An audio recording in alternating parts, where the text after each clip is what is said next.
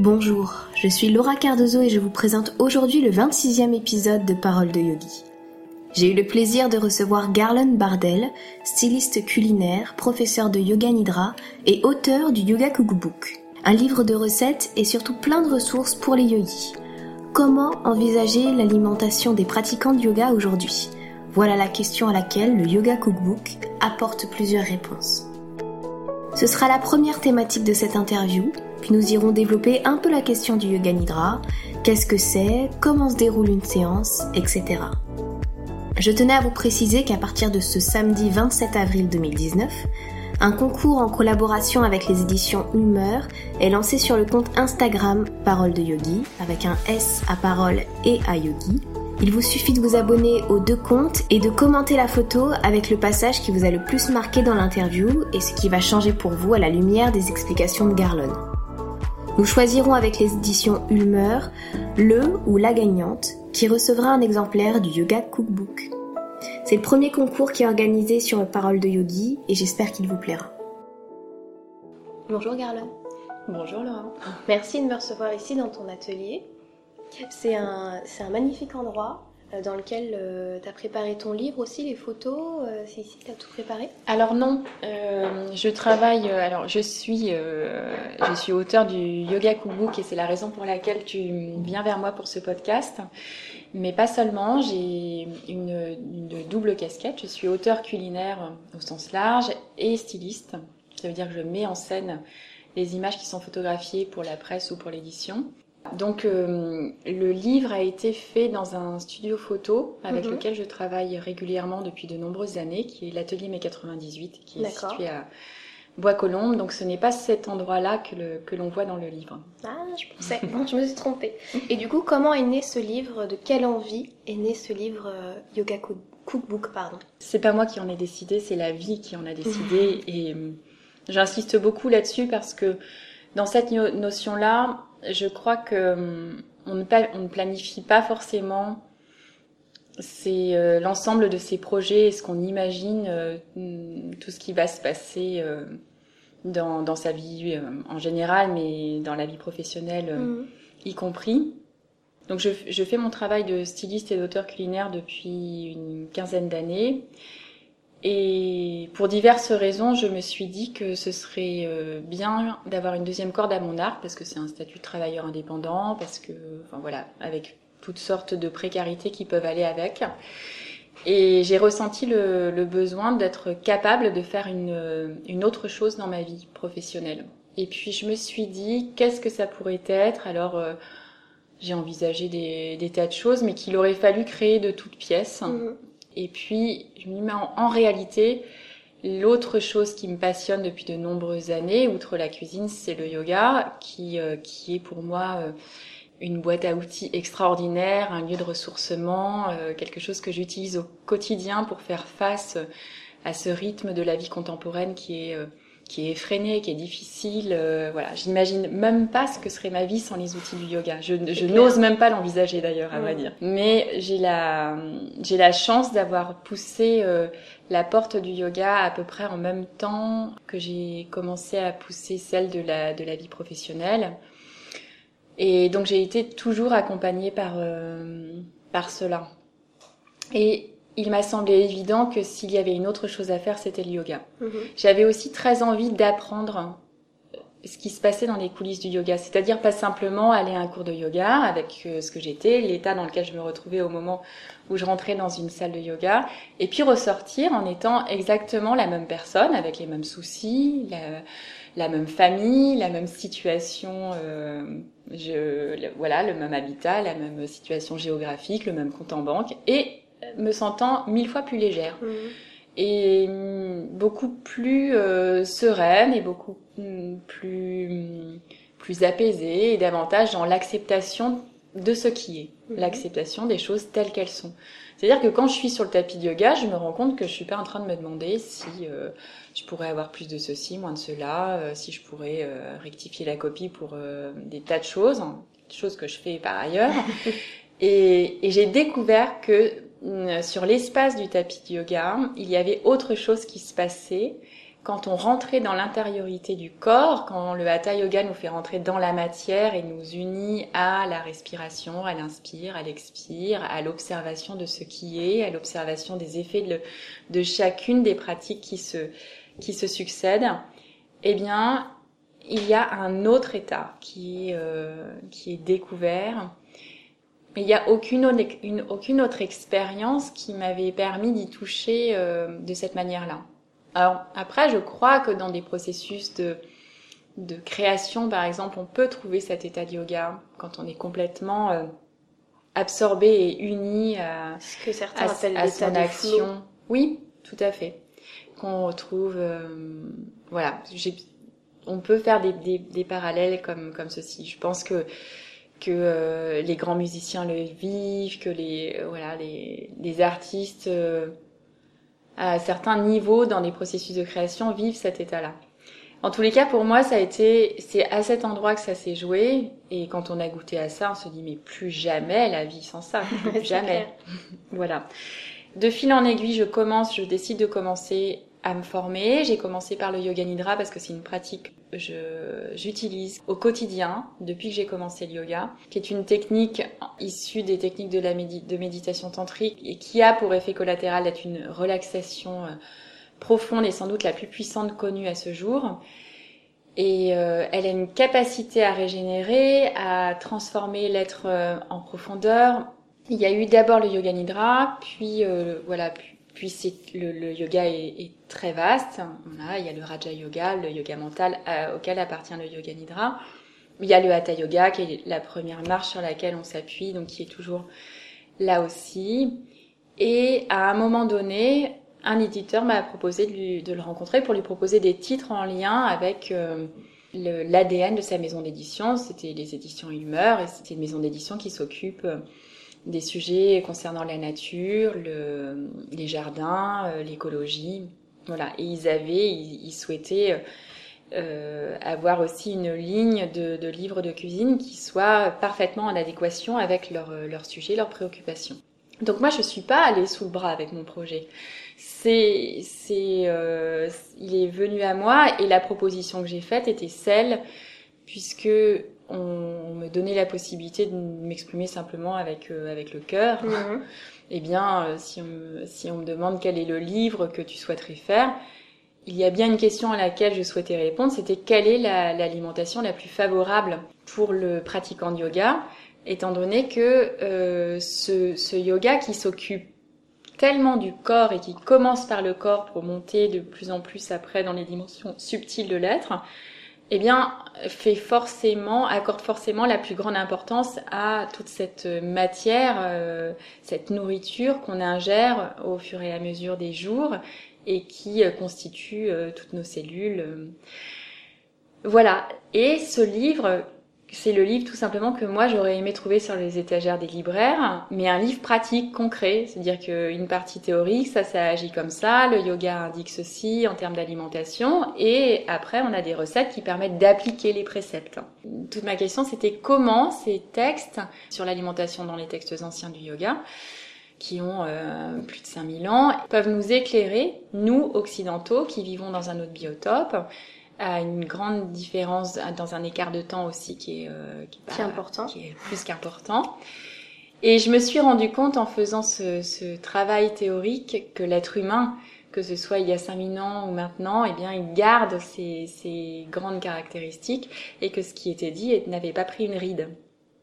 Tout simplement. Ça nous ramenait tout simplement au bon sens. On nous demande dans le yoga, on nous propose de manger des aliments qui sont riches en prana. C'est ce que j'allais dire. Et le prana n'a pas de traduction littérale en français. Euh, c'est on, on peut euh, on peut le définir par par la notion d'énergie vitale. Donc on, on, nous enjoint à consommer des aliments qui sont riches en énergie. Et, et qu'est-ce que c'est? Donc ça nous ramène tout simplement à la question, mais qu'est-ce que c'est qu'un aliment qui a encore de l'énergie intrinsèque? Dont, qui va euh, être transmise à, notre corps, à notre euh, psychique, euh, voilà, à toutes nos dimensions. Eh bien, c'est un aliment qui a été cultivé dans le respect de la terre, qui a encore, qui est gorgé de soleil, d'amour dans le sens de par des agriculteurs qui qui respectent la terre, qui ont qui aiment leur travail, qui qui aiment le goût des choses et des bonnes choses. Je crois qu'il y a beaucoup dans la nourriture, il y a une dimension de de volupté, euh, d'amour de la vie, de plaisir euh, qui est immense. J'ai pas du tout fait un livre euh, monacal ni triste. Voilà, toutes ces considérations diététiques peuvent avoir une connotation rigide, austère. Il ne s'agit absolument pas de ça. Il s'agit de, de, reprendre contact avec le bon sens à travers un choix d'aliments qui sont pleins de vie parce que la, seule la vie nourrit la vie. Et, et ça, c'est ce que c'est l'unique chose euh, qui est proposée par le yoga. Et tout ça, en fait, tu l'expliques aussi à travers de textes mm-hmm. anciens, euh, documentés, etc. Et donc, quand tu nous parles de la qualité de l'alimentation, euh, il revient euh, les trois gunas, oui. qui, qui, sont définis comme euh, voilà, la conscience, qui se manifeste à travers euh, trois formes. On va avoir euh, la forme sattvik, on va avoir raja et puis on va avoir tamas. Oui. Et tout ça, eh bien, ça nous parle aussi, nous, aujourd'hui. Ces trois formes et ces trois consciences, on les retrouve quelque part dans l'alimentation d'aujourd'hui, où on est passé de, d'une alimentation déjà où les gens cuisinaient il y a encore quelques années. Et aujourd'hui on est tout en surgelé, en préfet, en, en recuit, en, enfin voilà, en, en mélange qui sont pas forcément donc en fait, on a perdu toute l'énergie, tout le prana des aliments. Oui. C'est ça que t'expliques. Et alors tout ça est, est véhiculé par euh, des photos euh, magnifiques mmh. qui elles sont faites avec des produits euh, tout frais, absolument parfaitement manucurés et, et, mis en valeur par de beaux cadrages, de belles lumières. Et quand on achète un plat qui est à l'intérieur d'un packaging qui est euh, lui magnifique, mm. eh bien l'œil et le mental en fait se nourrissent de la photo, de ce que véhicule la photo, de la beauté des aliments et du dressage de la photo. Et évidemment il y a un écart entre ce qui se passe à l'intérieur après euh, et de ce que vous allez mettre dans le four euh, qui va être réchauffé, qui qui est colossal. C'est juste un gap, voilà. Donc il y a trois notions dans le yoga qui sont euh, universelles et dont dont on peut euh, comprendre la portée, quelle que soit, euh, je pense, quelle que soit son, origine et qu'on soit pratiquant de yoga ou pas. Il y a trois, trois états, trois qualités qu'on retrouve en tout et en toute chose dans la vie. Donc Même autant chez l'être humain, que euh, que dans la nature, que dans les végétaux, les animaux, euh, mais également dans la matière, dans, les, mhm. dans le minéral, qui sont les trois qualités suivantes. Alors il y a la qualité dite euh, sattvique, qui est la qualité euh, de lumière, de transparence, d'énergie, de beauté. Il y a une deuxième qualité qu'on appelle rajas, mhm. qui est la qualité d'action de c'est Raja c'est aussi le feu la transformation euh, voilà. Euh, et puis une troisième qui est Tamas. Tamas c'est l'inertie mm. le l'obscurité euh, voilà. Et tous les éléments qui peuvent être euh, assez négatifs en fait autour de ce qui peut être l'inertie. Mais Tamas c'est aussi le sommeil donc il faut pas non plus euh, diaboliser tout ça. Non, surtout pas. On a ces trois éléments euh, coexistent et on les retrouve, euh, on les retrouve dans, dans, tous les aspects de la vie aussi, euh, euh dans, dans l'alternance des, des, choses. Et évidemment, la pratique du yoga tend vers euh, sattva, les, les, les, valeurs lumineuses, et, et va rechercher à travers euh, tout ce que propose le yoga, l'état de yoga, de faire la place belle à cette euh, dimension-là. Et donc dans l'alimentation, ça se traduit tout simplement par qui va être riche euh, en énergie, ce qui a été traité avec respect, avec amour, avec désir de bien faire, voilà.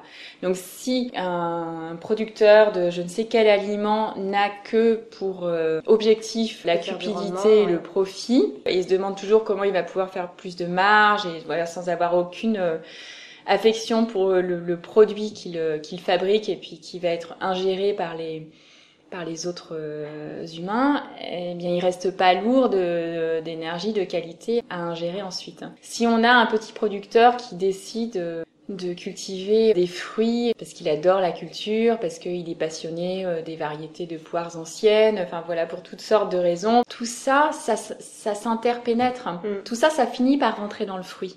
Autant que le soleil euh, qui va faire mûrir le fruit. On ingère autant l'intention que, Exactement. que le reste. Et il faut vraiment, vraiment avoir euh, en tête à quel point la puissance de l'intention que chaque être porte dans les actions auxquelles il est relié dans son quotidien interagissent avec les autres. Ça, c'est, je crois que c'est vrai pour tout. Et c'est aussi une petite vigilance. On dit qu'il y a une chose que nous donne le yoga, c'est de, de penser toujours à l'attitude de témoin. Autant on ne peut pas euh, maîtriser les idées qui nous traversent, voilà une émotion de colère qui nous traverse, mais on peut l'observer. On dit ah, je vois que je suis en colère. Et déjà rien que d'observer permet de, de mettre de la distance. Et, et quand on prend l'habitude presque mécanique en fait de, de, faire ceci, le fait de mettre une distance avec euh, les choses euh, parfois euh, trop euphoriques, trop down, et bien ça permet de de ramener un état d'équilibre et quelque chose de plus juste. Et, et, au fur et à mesure, ça, ça laisse une empreinte hein, dans, dans tout ce qu'on fait, dans son attitude et dans ce qu'on génère autour de soi. Dans ton livre, il y a aussi un, un passage qui est très intéressant, c'est les réponses yogiques aux différentes formes d'alimentation, donc au végétarisme, au sans gluten, au sans lactose, etc. Oui. Est-ce que euh, c'était évident pour toi d'aller dans cette direction-là ou t'as senti que c'était un sujet un petit peu touchy? C'était un sujet hyper délicat. Ouais, je doute. Voilà, donc euh, c'est d'ailleurs c'est pas pour rien que, que tu me poses la question. Euh, parce que tu l'as bien senti. Je, j'ai pensé, j'ai envie de dire presque naïvement, comme une ingénue, que j'allais, à travers ce travail de, de recherche sur les préceptes de l'alimentation yogi, que j'allais faire un travail de synthèse. Mhm. Et, et, auquel cas, euh, je, le, le, positionnement euh, était celui d'un travail documenté euh, sur lequel moi je je prenais pas de positionnement, je faisais une synthèse de ce qui existe. Et je me suis très vite rendu compte que ça n'allait pas du tout se limiter à ça. Parce qu'en effet, quand euh, alors dans le yoga, on trouve euh, un régime de lacto-céréaliens, ça veut dire qu'ils sont ni végétariens au sens où nous on l'est, ni véganes euh, ils, sont, ils ne mangent pas de produits animaux, mais ils consomment du lait, mm. donc lacto-céréalien, des végétaux et du lait. Mais quand est arrivée la question des céréales, évidemment n'est jamais très loin la question du gluten, et quand arrive la question du lait qui est, euh, qui est prôné euh, dans le régime yogique, et quand on sait ce qu'il y a dans les tétrabriques mm. dans le supermarché, ça devient très très délicat de dire que le lait c'est bien. Donc il fallait expliquer que ce que pense le yoga il y a 5000 ans du lait, mais euh, est-ce qu'on pouvait parler euh, du lait de cette manière-là quand on quand on parle du lait qui est consommé au sens large aujourd'hui? Donc ça m'a obligée évidemment à euh, à explorer toutes ces questions, à bien comprendre euh, de quoi était fait le lait aujourd'hui mm. et, et ce qu'il y avait encore une once des qualités qui sont prônées par le yoga. Mm. La réponse est non. C'est clair. Voilà. Mais il n'y a pas que il n'y a pas que le lait euh, en tétrabrique du supermarché. Il y a aussi euh, des petits éleveurs qui, à une échelle beaucoup plus moindre, euh, eh bien, élève des animaux euh, de manière, euh, on va envie dire, respectueuse. C'est des animaux qui sont qui sont euh, à l'extérieur, qui broutent de l'herbe, qui sont soignés. Bah, comme les gens eux-mêmes se soigneraient en homéopathie, en phytothérapie. Ça veut dire qu'on va pas retrouver dans le lait les hormones de synthèse, les mmh. antibiotiques qui sont filés aux animaux, parce qu'il faut quand même savoir que dans le lait de la vache, il y a tout ça. Mm.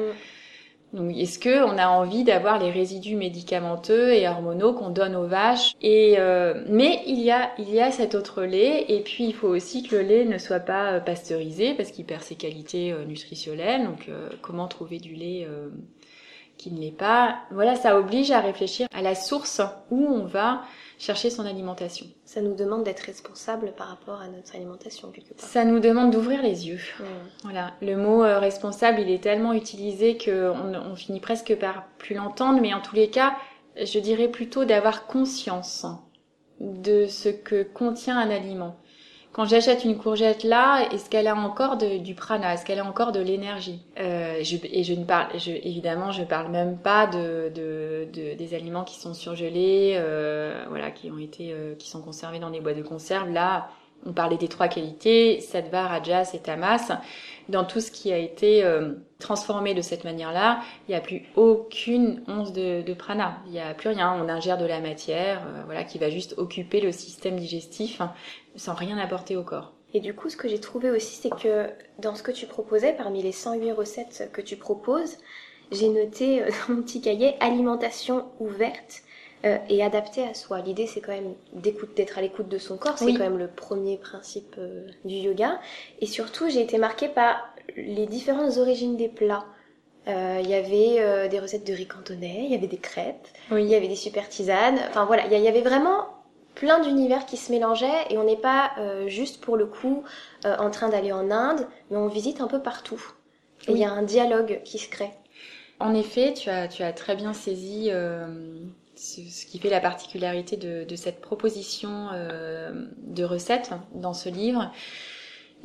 Alors d'abord, il y a, deux choses en fait dans ta question. La première, c'est d'être attentif à ses ressentis il a été très clairement expliqué que des règles diététiques, euh, il en sort tous les jours et d'ailleurs ça donne un peu le tournis. On dit, on entend une chose, euh, cinq ans après on entend le contraire. Donc voilà, et ça fait aussi des gens qui peuvent être un peu désabusés, qui, qui se disent on sait plus à quoi s'en tenir.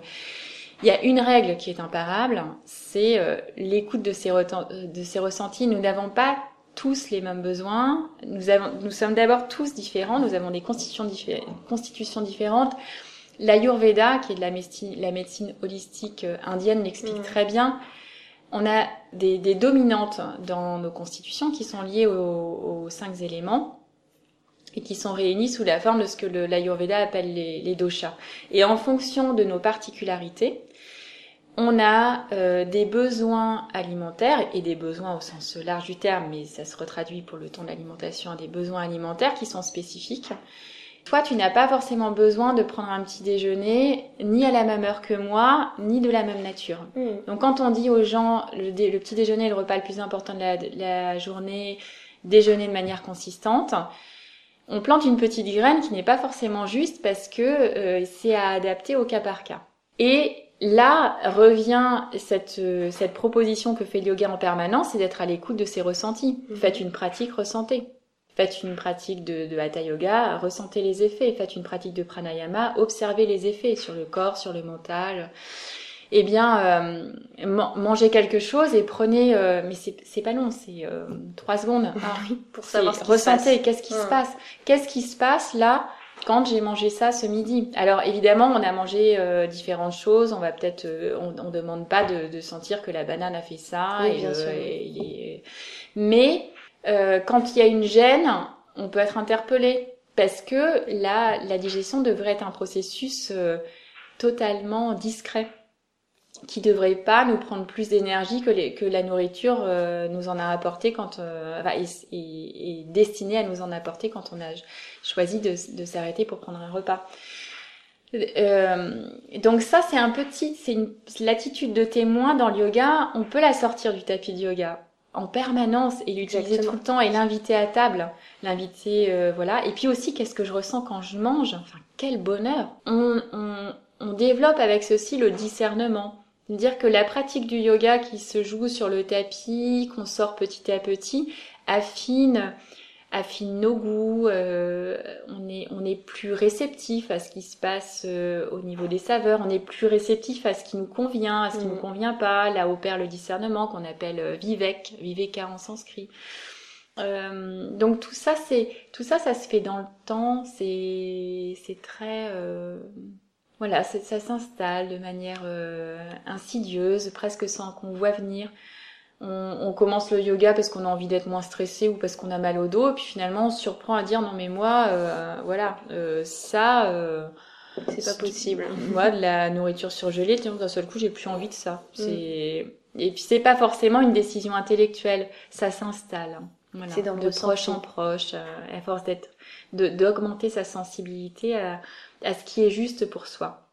On, ne peut pas euh, bien comprendre ce que peut le yoga sans penser à cette notion de justesse, de, rendre justice à sa propre nature. Mm. Et c'est là aussi tout l'enjeu du yoga, c'est d'être en contact avec euh, ces dimensions profondes pour pouvoir euh, être dans le monde à sa propre nature. Et hum, maintenant, j'avais plutôt envie de continuer sur ton expérience du yoga nidra. J'ai pas beaucoup, enfin j'ai même pas rencontré en fait aujourd'hui de professeur de yoga nidra, ni même interviewé, donc je pense que ça pourrait être intéressant. Euh, tu disais que le yoga nidra s'adressait naturellement plus au mental quelque part. Évidemment, est-ce que tu peux expliquer un petit peu comment se passe une séance pour que les gens qui ne connaissent pas du tout euh, puissent déjà mettre un, petit cadre à, la pratique? Yoga Nidra est une, euh, est une technique euh, qui est issue de, du, du, répertoire des méditations tantriques. Donc c'est une, euh, une technique de méditation guidée, avec, mmh. dite avec support. La différence est à faire donc avec la méditation de pleine conscience, mmh. qui elle n'a pas de support. Là, dans Yoga Nidra, on, propose au mental d'aller là, là, là. Euh, voilà, il y a tout un, parcours, une narration qui est suivie par, le, par celui qui pratique. Yoga Nidra est une pratique qui est euh, accessible à tous parce qu'il suffit de prêter l'oreille et de mmh. tenir l'immobilité.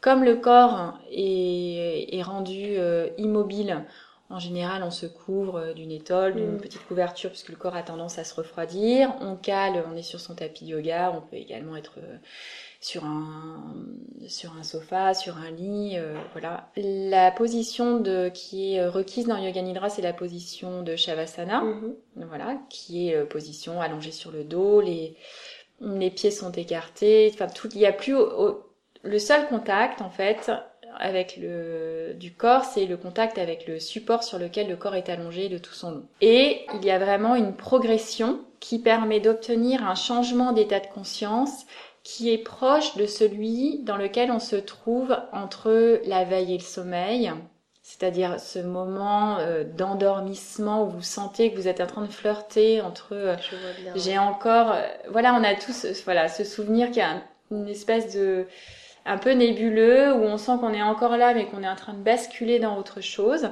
Et puis on retraverse ce moment-là le matin quand on bascule du sommeil à la veille et c'est ce moment euh, extrêmement furtif où on est en train de, de prendre conscience qu'on est en train de revenir à la conscience ordinaire et en train de se dire je me réveille et tac à tac et voilà les mmh. pensées qui vont se remettre en, en action. Donc il y, a un, il y a un moment qu'on pourrait appeler un état euh, crépusculaire qui euh, se joue là à ces deux moments de, de, la journée et dans lequel, par un processus de, de, de transition et par une, une, intériorisation des sens, on fait rentrer le pratiquant de, de yoga nidra dans, dans cet état. Et dans cet état, conscience, conscience, subconscient, inconscient sont, sont très reliés. Et ce qui va être énoncé pendant ce, ce, moment-là et euh, a beaucoup de portée. Il y a une très très grande sensibilité qui est euh, créée par la, pratique de yoga nidra qui fait qu'on a une très grande qualité d'écoute profonde reliée au subconscient. Voilà, il y a quelque chose de très important dans, dans yoga nidra, c'est la il y a une, une notion de qui est appelée le sankalpa. Oui. Le sankalpa signifie parole forte en sanskrit. Et pourquoi parole forte? C'est parce que dans Yoga Nidra, on a l'opportunité, dans cet état de conscience modifiée où il y a une, réceptivité euh, accrue au niveau du subconscient, on a l'opportunité de dénoncer à travers une phrase courte un vœu que l'on formule pour soi-même dans un souhait euh, d'évolution. Alors, c'est toujours pour soi, c'est toujours formulé au présent comme si c'était déjà réalisé.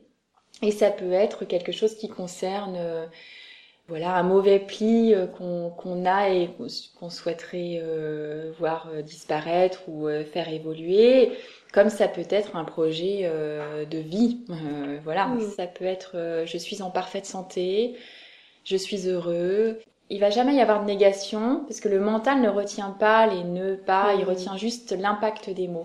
Donc c'est euh, je suis ponctuel. En toute situation, je suis ponctuel. Et le mental a cette capacité à croire ce qu'on lui dit. Mmh. Donc si le yoga nous apprend ça très bien, euh, si vous passez votre vie à vous réveiller en disant euh, je suis nul, j'arrive à rien ou je suis pas à la hauteur, vous pouvez être assuré que de toute façon, il y a un arrière-plan en vous qui, euh, qui inscrit toutes ces, euh, ces choses qui sont prononcées mentalement comme des vérités. Et donc on peut se saisir de, de, cette, euh, de cette connaissance qui a utilisé comme un outil, mais dans le bon sens. Mais on prend pas un sans pas pour quelqu'un d'autre. On prend pas un sans pas pour euh, mon fils euh, réussit son bac. C'est voilà. non. Je, je, suis sereine quand mon fils passe son bac. Là, on, là, on devient actif par capillarité, euh, voilà, pour son entourage. Et puis de toute façon, si on, on, comprend très vite que toutes les évolutions favorables pour soi, euh, de toute façon, ont des, effets pour, pour l'entourage proche et l'entourage au, au, sens large. Donc on a tout intérêt à commencer de toute façon par, balayer euh, devant sa porte. voilà. Et du coup, c'est quand même, tu disais, il y a vraiment des étapes, un processus pour guider un yoga nidra. C'est pas n'importe qui qui arrive en cours et parce que ça pourrait être dangereux. C'est une longue séance. Il faut vraiment être formé pour ça, pour ah bien accompagner Alors là, euh, très clairement, euh, yoga nidra, c'est une technique euh, très procédurière qui, qui s'apprend. C'est pas quelque chose. Je ne crois pas que ce soit. Enfin, tous les cas, euh, moi, il m'a été, les choses m'ont été apprises comme ça. Ça s'apprend pas dans les livres Yoga Nidra. On prend pas un livre de Yoga Nidra et on retranscrit pas tel quel. Euh, il y a beaucoup, beaucoup de, de subtilité. Il y a vraiment une importance euh, au-delà des connaissances techniques euh, de la transmission orale. et puis dans Yoga Nidra, il y a une grande importance de la diction, de l'impact de la voix. Donc ça fait aussi dans les formations qui sont proposées il y a beaucoup de travail sur le sur la voix qui est euh, qui est accompagnée. Euh, donc c'est c'est vraiment important de, de, faire des formations de qualité parce que c'est euh, voilà c'est un état euh, particulier et comme celui qui pratique yoga nidra est dans un état de, de conscience modifié, il a une très très grande réceptivité à la à ce qui est dit. Donc il faut savoir dans le yoga et, partout, mais bon voilà, là particulièrement quand on choisit de dire ou de faire quelque chose, il faut toujours savoir pourquoi on le fait. Quelle, euh, quelle incidence ça a. Dans le Yoga Nidra, il y a une partie où euh, il y a une partie narrative où il y a des images, des images du quotidien, des images archétypales qui sont, qui sont évoquées. Des choses que tout le monde peut avoir traversées dans sa vie, mais selon les publics auxquels on s'adresse, eh bien, euh, elles ont, il faut pouvoir les adapter au public. Voilà, selon sa culture, selon euh, les tranches d'âge. Il y a des yoga nidra qui sont adaptés pour les enfants, pour la petite enfance, pour l'adolescence, pour l'âge adulte. Ils n'ont pas la même durée. Ils n'ont pas la, la même euh, voilà la même consistance au niveau de la narration. Donc c'est important de d'avoir toutes ces connaissances euh, avant de de se lancer dans, dans Yoga Nidra. Et Yoga Nidra a un effet euh, triple. Il engendre une triple détente qui est à la fois physique, mmh. psychique et émotionnelle. Donc on, c'est imparable. Qui fait Yoga Nidra ressort avec cette, cette détente, cette puissante euh, relaxation. Et puis il y a une chose, alors c'est pas la première chose sur laquelle on communique sur Yoga Nidra, mais, mais quand même, euh, je, le, je le dis, c'est ça régénère de manière tellement profonde que c'est comme si, par exemple, quand on fait une demi-heure de yoga nidra, c'est l'équivalent de, de deux heures, je crois, de trois fois ce temps-là d'un sommeil très réparateur. Mm. C'est extraordinaire. Dans des vies où on est euh, soumis à l'accélération des rythmes, où on a tendance à, à euh, maltraiter le, le, temps du sommeil, euh, voilà, ça, c'est vraiment une antidote fabuleuse. Et il est dit que tout ce que le stress augmente, Yoga Nidra le diminue. C'est la recette magique. Alors moi, je c'est pas pas moi qui vais dire le contraire. je trouve que cette technique est extraordinaire. J'ai une gratitude profonde pour les gens qui me l'ont transmise, enseignée, et, euh, et, pour avoir la possibilité de la partager aussi à mon tour aujourd'hui. Et j'essaye de faire de mon mieux pour la respecter, euh, voilà, au plus haut point. Bah, merci beaucoup pour euh, ce temps que tu m'as accordé, pour les petits gâteaux et le thé aussi. Avec grand plaisir. Avoir nourri aussi bien mon intellect que mon corps. Voilà. Merci Avec grand plaisir, Laura. Namasté. Namasté. Merci d'avoir écouté cet épisode jusqu'au bout. Pour rappel, vous pouvez essayer de remporter l'ouvrage de Garlon sur mon compte Instagram en respectant bien toutes les conditions du concours. Ça devrait aller, il n'y en a que deux. J'espère qu'avec cet épisode, une envie de s'alimenter avec plus de conscience et d'expérimenter comment le yoga peut venir jusque dans nos assiettes naîtra en vous. Merci encore à mes tipeurs, en tout cas tipeuses du mois d'avril, Charlotte Hélène, Leila, Sandrine et Émilie. Les tipeurs ont un accès anticipé à toutes les vidéos YouTube d'un jour ou deux. C'est aujourd'hui la contrepartie que j'ai pu vous proposer. Pour soutenir Parole de Yogi, n'hésitez pas à partager l'épisode sur vos réseaux et à noter sur la plateforme que vous utilisez le podcast. Sur ce, je vous souhaite une bonne journée ou une bonne soirée selon votre heure d'écoute et je vous dis à bientôt. Namasté.